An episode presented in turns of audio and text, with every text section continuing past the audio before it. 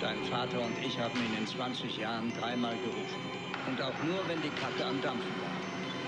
Immer wenn einer von uns zum Schweigen gebracht werden musste, haben wir ihn gerufen. Er liebte es, mafiös zu sprechen.